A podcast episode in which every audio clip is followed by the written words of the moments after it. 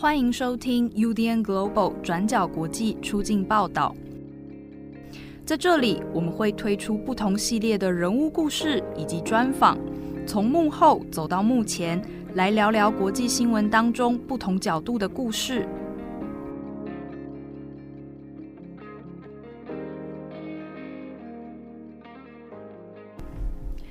Hello，大家好，欢迎收听 UDN Global 转角国际出境报道，我是编辑佳琪。今天呢，没有意外的话，会是我们这个系列的第三集。那也跟前面一样，我们这一次的这个专题呢，主要是希望可以邀请到不同面向的国际新闻工作者，来跟我们聊聊他们眼中看到的国际新闻是什么，或者为什么要抵达国际新闻现场，还有国际新闻到底可以为台湾读者带来什么样的启发呢？那我们今天邀请到的是报道者的记者杨志强，来跟大家分享。听众朋友，大家好，主持人好，我是报道者记者杨志强。那志强的声音其实应该很多人都不陌生啦，因为过去他也很常出现在报道者的 podcast 里。那过去静好听也有一个。呃，独立记者的专题，那也是邀请志强来做主持跟分享。那过去，因为我也知道说志强在做报道者的专题里面有很多是跟国际新闻或是跨国报道有关。那像是香港的反送中啊，或是过去的安独幽灵啊等等的这一系列的报道。那其实我自己也蛮好奇说，因为你其实接受蛮多采访，都会提到你过去其实曾经是先是编译，后来才变成是记者。那我自己很好奇的事情是说，当初你为什么会想要？做这个转换，嗯，因为那个时候其实呃，从最早开始讲了，因为其实我自己的那个呃，就是硕士是读那个国际关系，嗯，所以其实我一直对国际的事物啊，或者国际议题都很有兴趣。然后后来就因缘机会就加入了新闻台的国际编译。然后刚开始做的时候其实蛮新奇的，因为编辑呃新闻台的话跟一般记者跟一般的像。平面的记者比较不一样，是他必须要剪辑，还要过音，然后还要，其实就是看画面说故事那种感觉，所以刚开始也是蛮兴蛮蛮有兴趣的。但久了自己自己就开始觉得时间好像把自己磨成是只是一颗螺丝钉，工具人。对对对对对。嗯。然后所以就想要想要到新闻现场。但是其实，在一些事情，就是在这几年的的的的改变，嗯，或是去了国际现场啊，或者是或是再回来，然后因为 COVID 的关系去不了现场，然后但是必须要呈现出啊一些不一样的观点的时候，是开始发觉到编译已经不再像是我那时候呃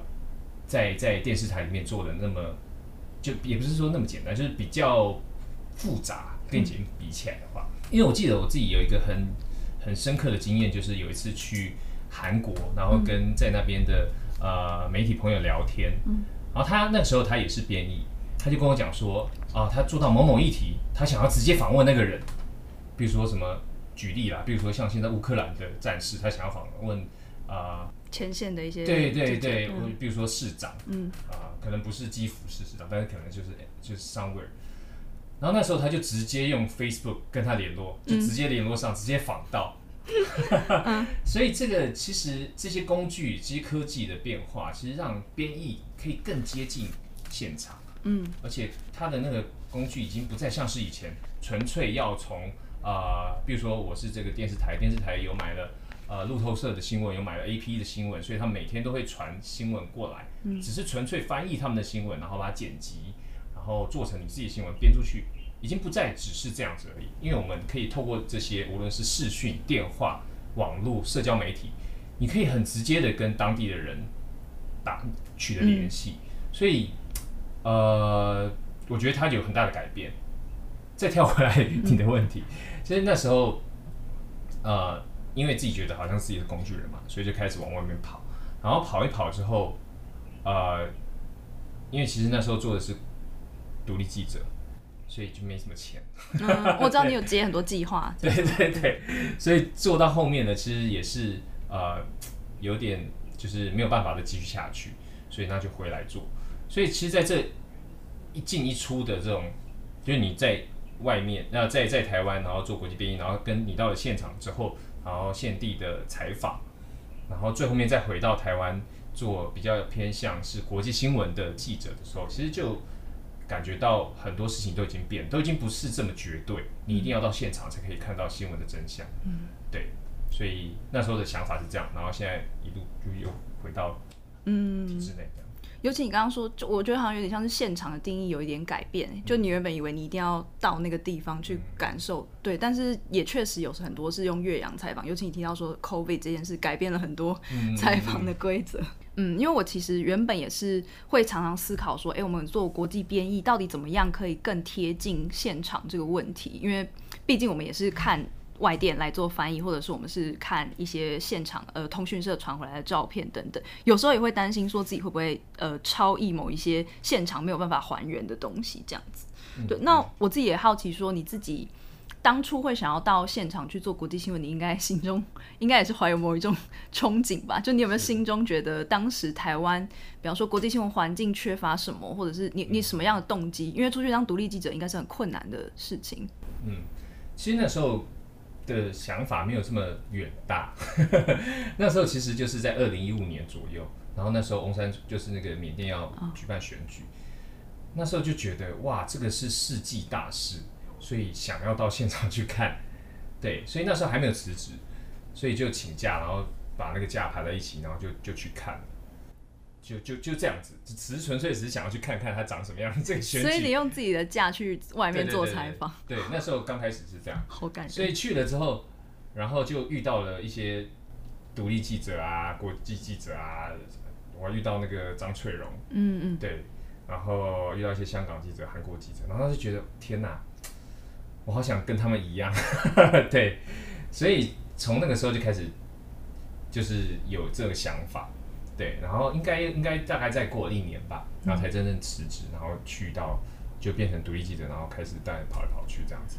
独立记者的生涯大概是几年啊？我好奇。三年。三年。嗯。然后会有需要比较存多少钱才能做这件事吗？哦。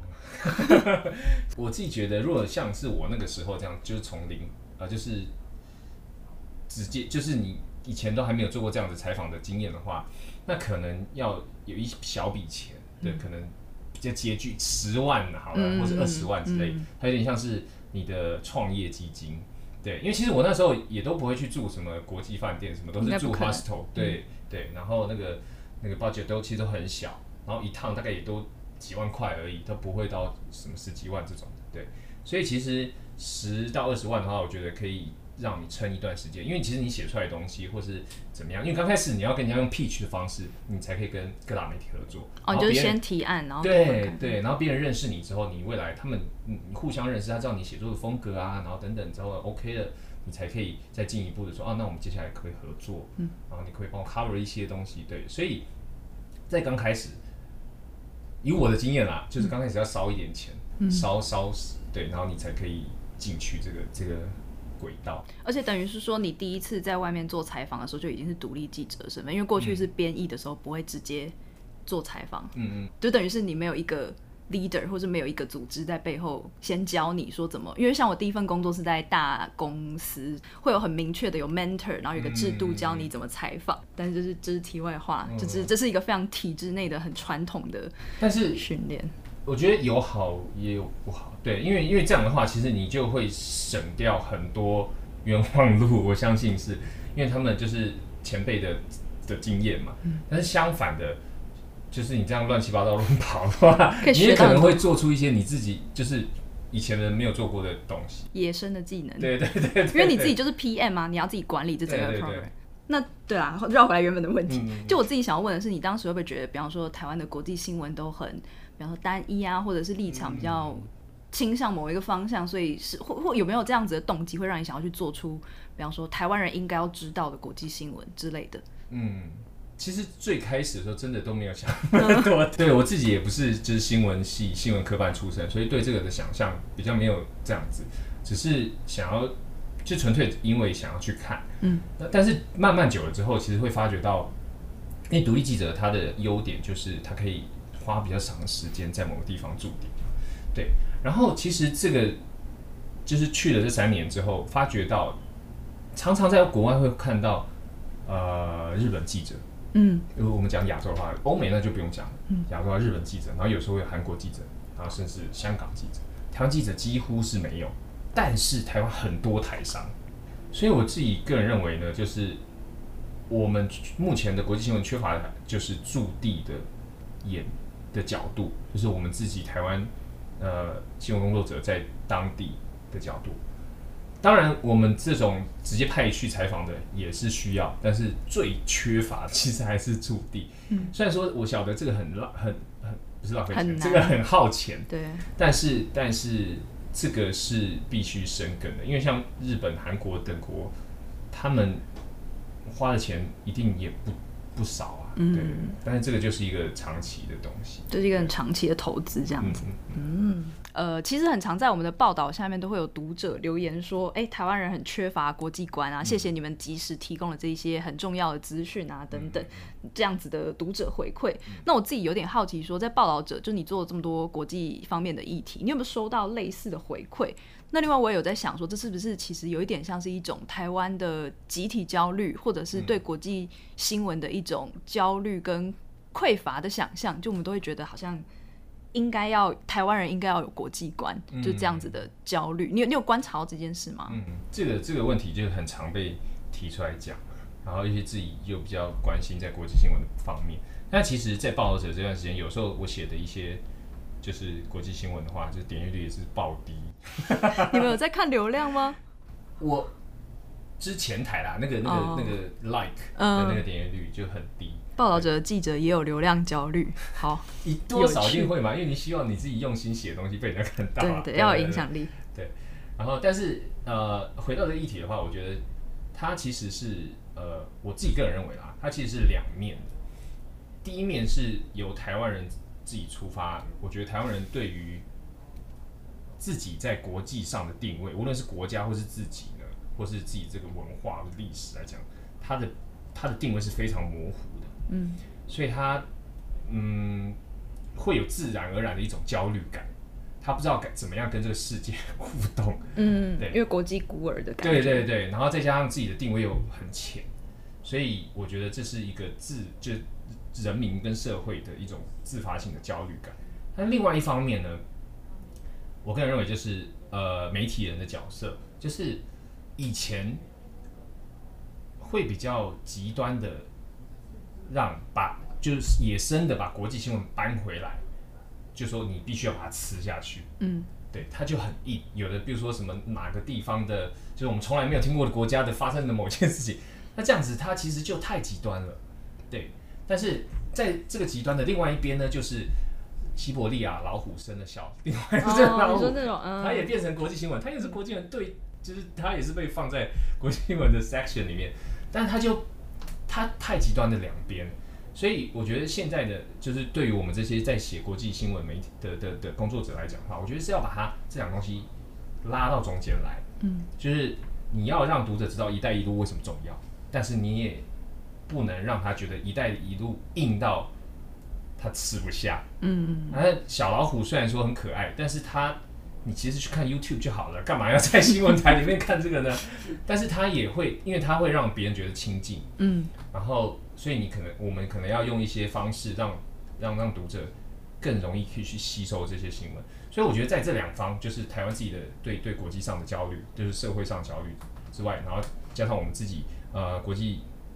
新闻媒体工作者的这样子的一来一往，我觉得才可以慢慢让台湾人有没有国际观这个问题更好回答。嗯，因为其实国际观它是一个很空泛的东西，不是空泛啊，就是一个很难去呃量化它到底是多还是少。考那个世界地图。对对对，或是深或是浅。嗯。所以所以呃，我觉得有没有国际观这个东西，应该是没有办法回答的。嗯。但是我觉得从刚才讲的那几点可以看，让台湾对于国际新闻不再这么陌生。嗯。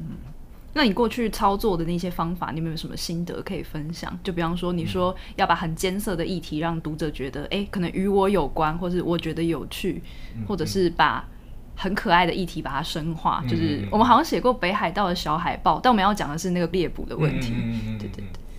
应该有两种方，哎，不是两种方，就是目前我自己了解的话，就看有两种两个方向。第一个就是从台湾出发的国际新闻。嗯，对，如果就是。连到我自己曾经做过的一些题目的话，比如说，就是毒品贩运链，嗯，对对，然后台湾扮演什么角色？这个就是一个从台湾然后延伸出去。还有你之前做那个那个学生来台湾的那个，对对对对对啊，其实也是，就是没有人会想到乌干达跟台湾居然这么深的关，也不是深啊，就是有有这样的牵连，对，然后或者是移工的议题等等，其实台从台湾的自就是我们自己每天会看到的东西，再往野外延伸的话，我觉得这个对台湾的读者来讲会更更想去了解，这第一个，第二个我觉得是就是操作的方式，嗯，也就是这些国际新闻它不应就可以让它更活活呃，让它更活化的被呈现，也就是说，可能不要只有字而已，嗯，对，可能用一些互动的方式，或是用一些呃，就是技巧，嗯，如何呈现它，而不是只有长长的，虽然说报纸很长长，就是几两千公里的对对对对的那个文字，但是我们也会希望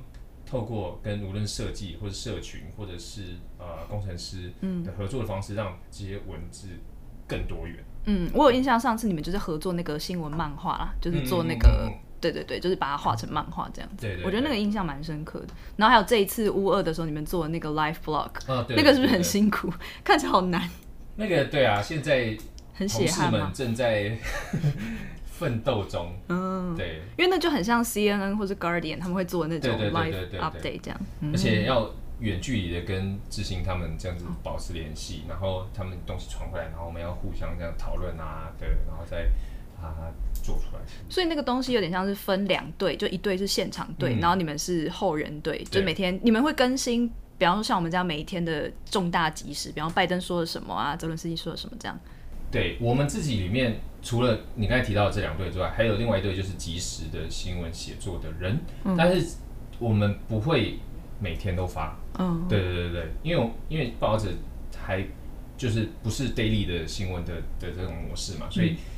通常如果我们发即时的话，我们通常就会发比较长，所以整理比较多东西，然后而且会发的点的话，就是因为那一天有发生一些重要的事情，就如果核电厂被炸掉了或者什么等等这种，或者是和平谈判出现了一些嗯。实质的东西，对我们才会发。嗯。那另外还有一个，就是我自己也注意到，好像近年来，比方说像是报道者或是端传媒，都会很强调一个新，我我我不确定能不能说是新啦，就是有一个很特别的报道文类，叫做跨国或者跨境的报道，就它不再像过去我们写新闻编译那样子的想象，就是一次就是一个国家的事情，而是它可能是一个比较长期的或者比较广角的去追踪，哎，各个这个世界它牵动了哪一些国家？那尤其是说，比方说像可能你比较会关注说台湾在这个事件里面扮演什么样的角色，就有点好奇，你可不可以多说一下关于这个跨境报道的这个事情？还有你觉得它跟过去的那种国际新闻可能有什么不同的呃的地方？嗯，因为自己我自己在做，就是在 freelance 的时候，其实那时候也是以比较简单的，就比较比较单纯的方式去到那个地方，然后把新闻带回来。但是后来到了报道者之后，因为报道者他是呃目前台湾唯一一家媒体有加入那个 GIJN，就是国际调查记者联盟，所以就是像学姐他们在里面就认识了很多在各地的媒体人，所以那时候他们就希望这些调查报道可以跨国合作，因为其实你看，无论是诈骗，或是人口贩运，或是毒品等等的这些犯罪，其实现在都已经在国际合作了。对，所以那当然他们在国际合作，那我们报道也不可能只有在自己国家里面报道，所以呃，各个媒体之间就开始也也开始合作。所以在那个时候呢，呃，其实最开始的时候是雪莉他们他们提出这个东西，哦，有一个东西，那其实那时候最早是在呃远洋嗯，里面血泪。第三部曲，嗯。对对对对对，那时候就有一个原本呃报道者在最早的时候有做一个国际跨境报道是那个 Pangolin 那个穿山甲，嗯，对对对，然后那一个组织又希望再做另外一个题目，所以那时候学姐找我，然后我们就一起来找这个题目，然后来想说要怎么样，要怎么样在永续海洋经营的下面，我然后找到台湾应该可以做些什么？事情，然后我们的角度是什么，所以那时候才开始啊、接触到跨境报道，对，然后第一次这样，呃，这样做之后，后来也有一次就是呃那个，就是刚才提到那个毒品贩运链在在在亚洲的事情，哦，这个就做更久。嗯，哎，当时那个血泪鱼场的，应该算你参加的是第二还是第三？第三，第三，第三。那时候只有出你一个记者吗？还是有就没有没有没有？其实像我，然后有一位那个特约记者陈映瑜，然后还有资料。记者那个何浩翔，我们三个，对对对对，是主写。然后在那个这个刚才提到那个跨境那个远洋渔业这个呢，就是因为报道者都一直有在关注，所以就就会继续要想要第三个第三部曲嘛。嗯。然后但是毒品这个呢，其实是我跟雪莉就已经很久以前就想要写，但是一直没有把它完成。对。所以那时候其实这个东西写了超级久，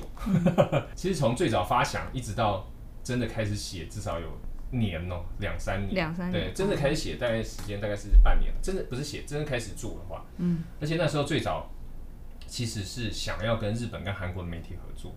对，因为那时候一直想说啊，台湾毒品应该跟日韩比较有关系，然后然后也找了一些那个案件，然后想要从那个案件开始往下追，但到后面都一直碰壁，对，然后后来就转向。跟马来西亚、印尼还有缅甸，嗯，对，就转向从源头开始，对。然后刚开始本来也想说，哦，我们要去金三角，嗯，然后就 COVID 爆发，也不能去，对对对对对。所以这时间真的拖很长。但是在这些跟国外媒体合作的过程中呢，其实我个人认为有很重要的东西，就是要要分配好大家要做什么，嗯，要不然你会无止境的。没有进度，怎么具体的说？对对对，比如说呃，我就说哦，那我们来做一个那个台湾跟日本的安非他命的，比如说的议题，嗯，啊，如果我们没有找到一个 single case 的话，那大家就一直在打圈转圈圈，就是哦，对啊，我们台湾的那个 mafia 跟他们的 mafia 都有连接啊，有不少连接，然后一直在讲这些东西，哦，没有具体操作它，对对对，所以其实就。因因为我们那个是国家与国家之间嘛，所以那个时其实时差还好，但是就是联系上就不会像是我们每天坐在办公室都可以聊天这样，所以就会很容易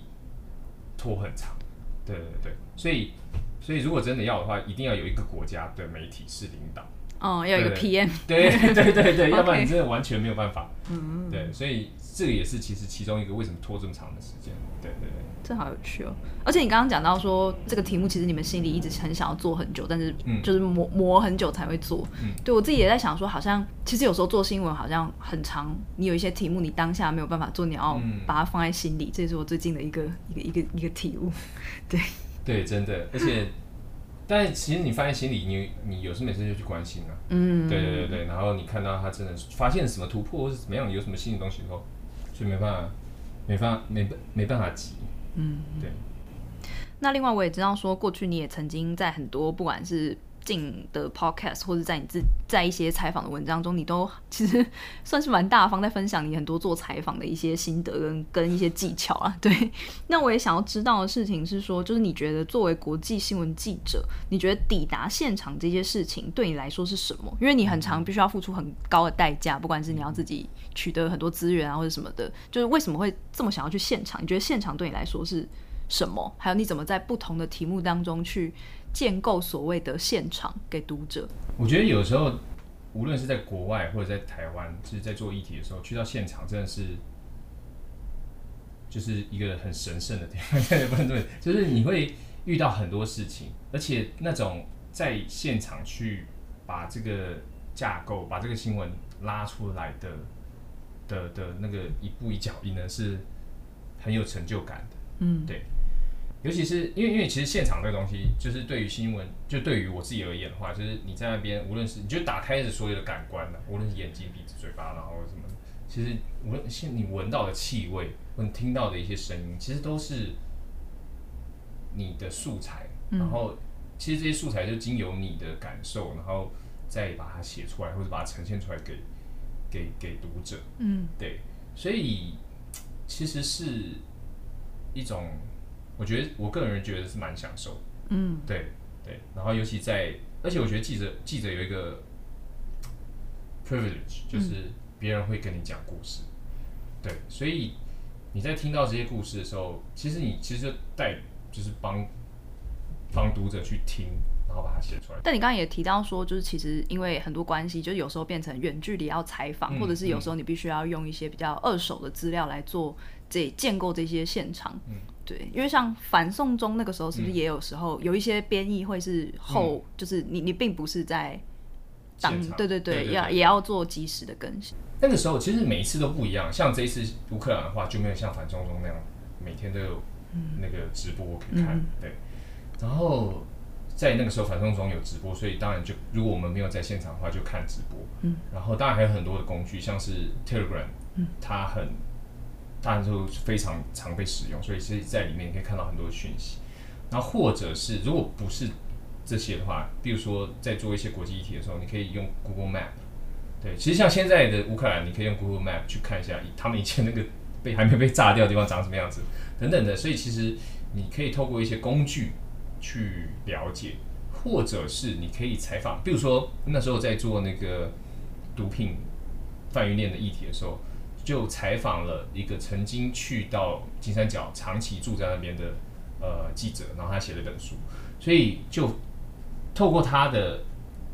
经验。还有透过他自己所看到、所听到的一些东西，来了解那个地方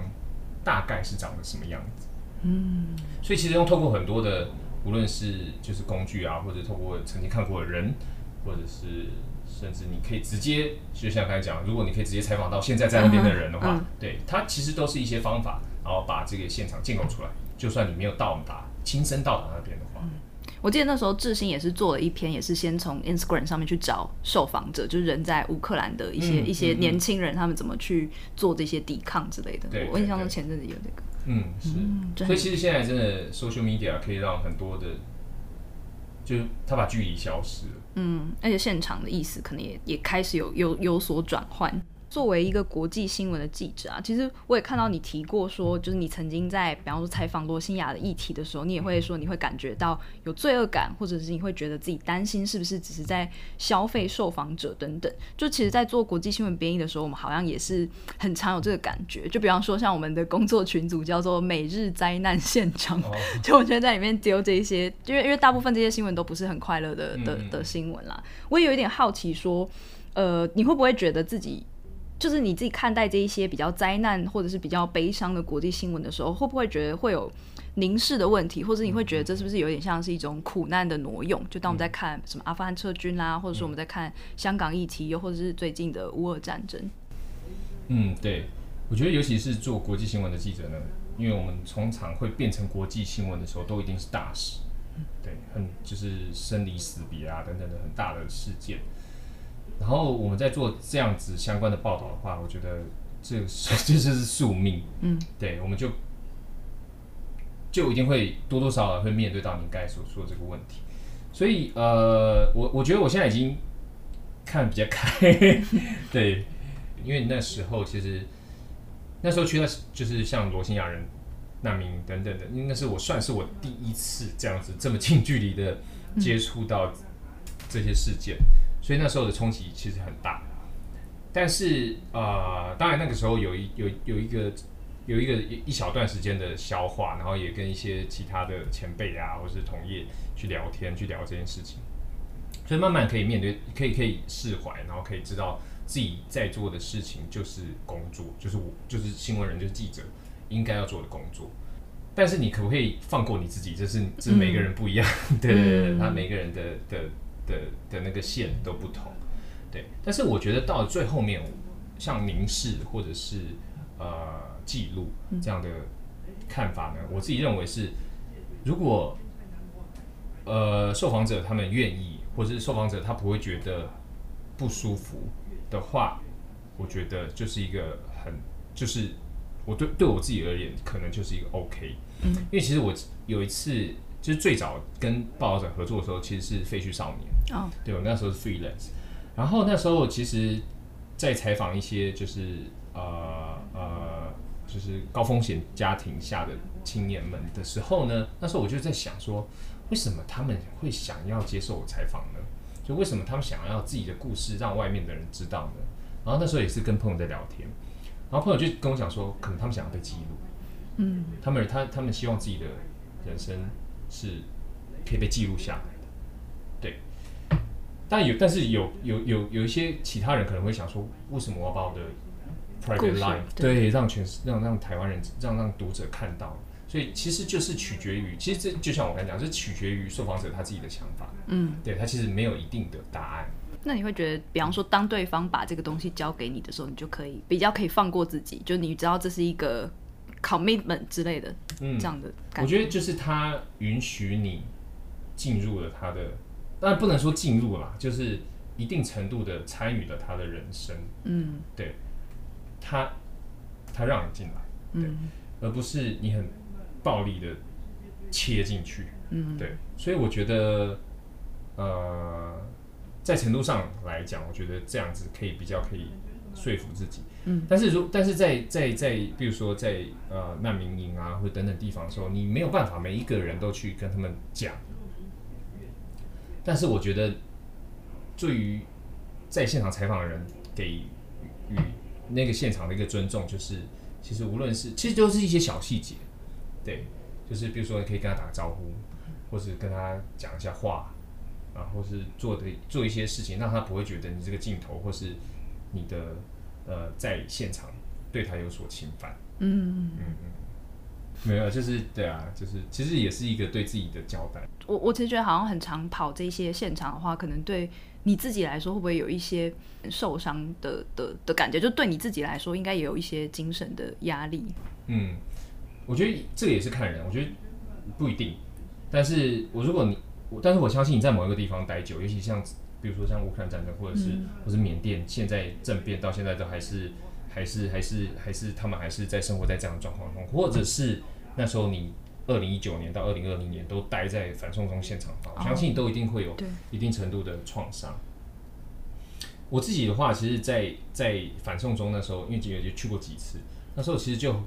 第一次去，然后要回来的那一次呢，其实那那个也就也是有罪恶感，嗯，就觉得我要回到一个平和的地方。对，还有香港的同业还在。对对对对，然后他们还在这里。对，其实每一个每一次罪恶感，或者是或是你自己的创伤，其实都不一样。对，但是可能会有一些其他的情绪。嗯嗯嗯嗯。然后你要面对他的话，其实就是我自己的方法，就是跟朋友讲，嗯，跟他聊天。同业吗？不要不要同业，不一定 不一定同业。对对对，有时候就就你朋友，嗯，然后跟他聊天，然后跟他讲，其实你再说出来，也不一定，他也不一定要回应你什么东西。再说出来的那一段，那那一个动作，其实就就可以有一点抒发。我觉得你好像算是还蛮愿意在不管是其他的地方分享你的一些记者的。心得或者你的一些采访的想法，其实对一个新闻业的工作者来说，我们最喜欢看那种就是记者自己的心的的分享跟心得。对对对，为什么你会想要写这些东西啊？我有时候觉得这些是不是很记者手札或者记者心得这些，其实其实也是蛮 private，就是你在对。是啊是啊，所以所以其实每次我要写之前，我都觉得这只是我自己哦，这不是代表全部人都都是这样子。对对对，我觉得嗯，为什么想要写吗？在我自己当记者之前，我不知道。记者们都怎么做的？嗯，对，所以我自己 assume 别人会觉得这个，他们想要知道，对他们想要了解你们都在做什么，因为因为记者很多种，对，而且每一每一每一个县他做事的方式其实都不一样，对，所以我觉得很早期的时候记者是 高不可攀，然后现在记者是没人想攀，没有读书的人来做对对对对对，所以但是。我觉得这些会有这样的原因，都是因为他们不了解这个工作，或是这个产业到底在做什么事情。我觉得呃，让大家了解，然后知道，其实也是也也蛮好的。嗯嗯。那静好听的那个 podcast，你录的开心吗？我 其实 OK 啦，就是就是把一些东西，其实也是自己把它整理整理起来，有点像你植牙的回顾。对对对，把它整理起来，然后讲出来这样。最后，我自己也有一点好奇的事情啊，是我自己有有观察到一个现象，就我觉得好像很多记者，有时候不是你去找题目，而是某一些题目会特别来找你。就像可能有一些人会特别关心，比方说人权的议题，或有些人会特别关心怎么跟不同的群体沟通等等。对，就是好像每一个人记者，其实在写作的时候会有一些个人的风格跟自己特别关心的问题意识。那我自己有观察到，好像喜欢就是关注很多关于人权啊、冲突或是难民的议题，这是我自己蛮好奇的，就是为什么你会感觉好像特别被这些题目。吸引吗？或者是为为什么特别想要做这个东西？嗯，其实其实其实没有没有一个特别的题目，但是就是慢慢的自然而然变成这样。其实讲简单一点呢，其实为什么最嗯，就是最早在开始做呃自己去采访的议题的时候，其实最早是从韩国的题目开始。但是那个是因为我之前在韩国的 NGO 工作过一年，对，所以很自然而然就想要找比较相近的。或是曾经接触过的议题开始，然后所以才那时候才写了韩国华侨。嗯，因为另外一个原因就是因为我那时候就是你要写题目不一定要飞出国。嗯，对，韩国华侨就在台湾，所以先访他们，然后访了他们之后，他们在韩国的朋友，然后再连过去韩国。对，然后开始慢慢这样子做之后，然后所以我就给自他也不一定是我我自己给我自己的题目啦，但是我到后面好像慢慢喜欢做。这种流离 也不是流离失所，就是他的身份定位并没有被现在的国家或是民族，嗯，或是文化，哎，文嗯文化可能比较被的这种，就我刚才讲国家或者民族这种东西被很死的绑在一起的族群，嗯，对，所以后面后来去了缅甸之后，我也去就比较常去的地方都是在边境，嗯，无论是在罗兴亚人。就是缅甸跟孟加拉的边境，或者是在泰国跟缅甸的边境这边，那边的人们，这些人呢，很常会因为，也不要说很长啊，就是有时候会因为因为一些战乱或者是一些迁徙的原因，然后在这个国境边旁边奔走或是迁移，嗯，对，然后所以我觉得这些议题呢，它就会连接到很多东西，就战争啊、难民啊等等，然后是身份认同。所以我就也是因为这样子，然后开始觉得，哎，那韩国华侨，嗯，然后后来去采访了朝鲜族，嗯，就是中国跟北韩还有南韩，然后现在又采访克伦族，所以都是以，然后他们都是住在边境，所以其实我没有刻意，而是自然而然的觉得，哦，这样子的议题很有趣，然后这样的议题我自己也想要知道为什么，呃，这样的地方我也想要去看。嗯，而且这其中是不是有一种普适性啊？就是其实好像我们会会定义说，在边境或者是这种不不属于任何一个地方，或者是这种在还在寻找自我认同的这种状态，是不是其实是一个很常态的东西？就我们会以为他们是少数的人，但我不知道，就就你这样一系列做下来，你会感觉到有好像有一种普适性的感觉。对，这这这认认同的东西一定是一直在变动，尤其像我们看乌克兰，它其实在早期的时候，它的他是在二零一四年到二零到现在，他的那个国家认同意识才变这么强的。在之前是跟斯拉夫啊，然后或者跟呃俄罗斯这边其实有很大的连结的，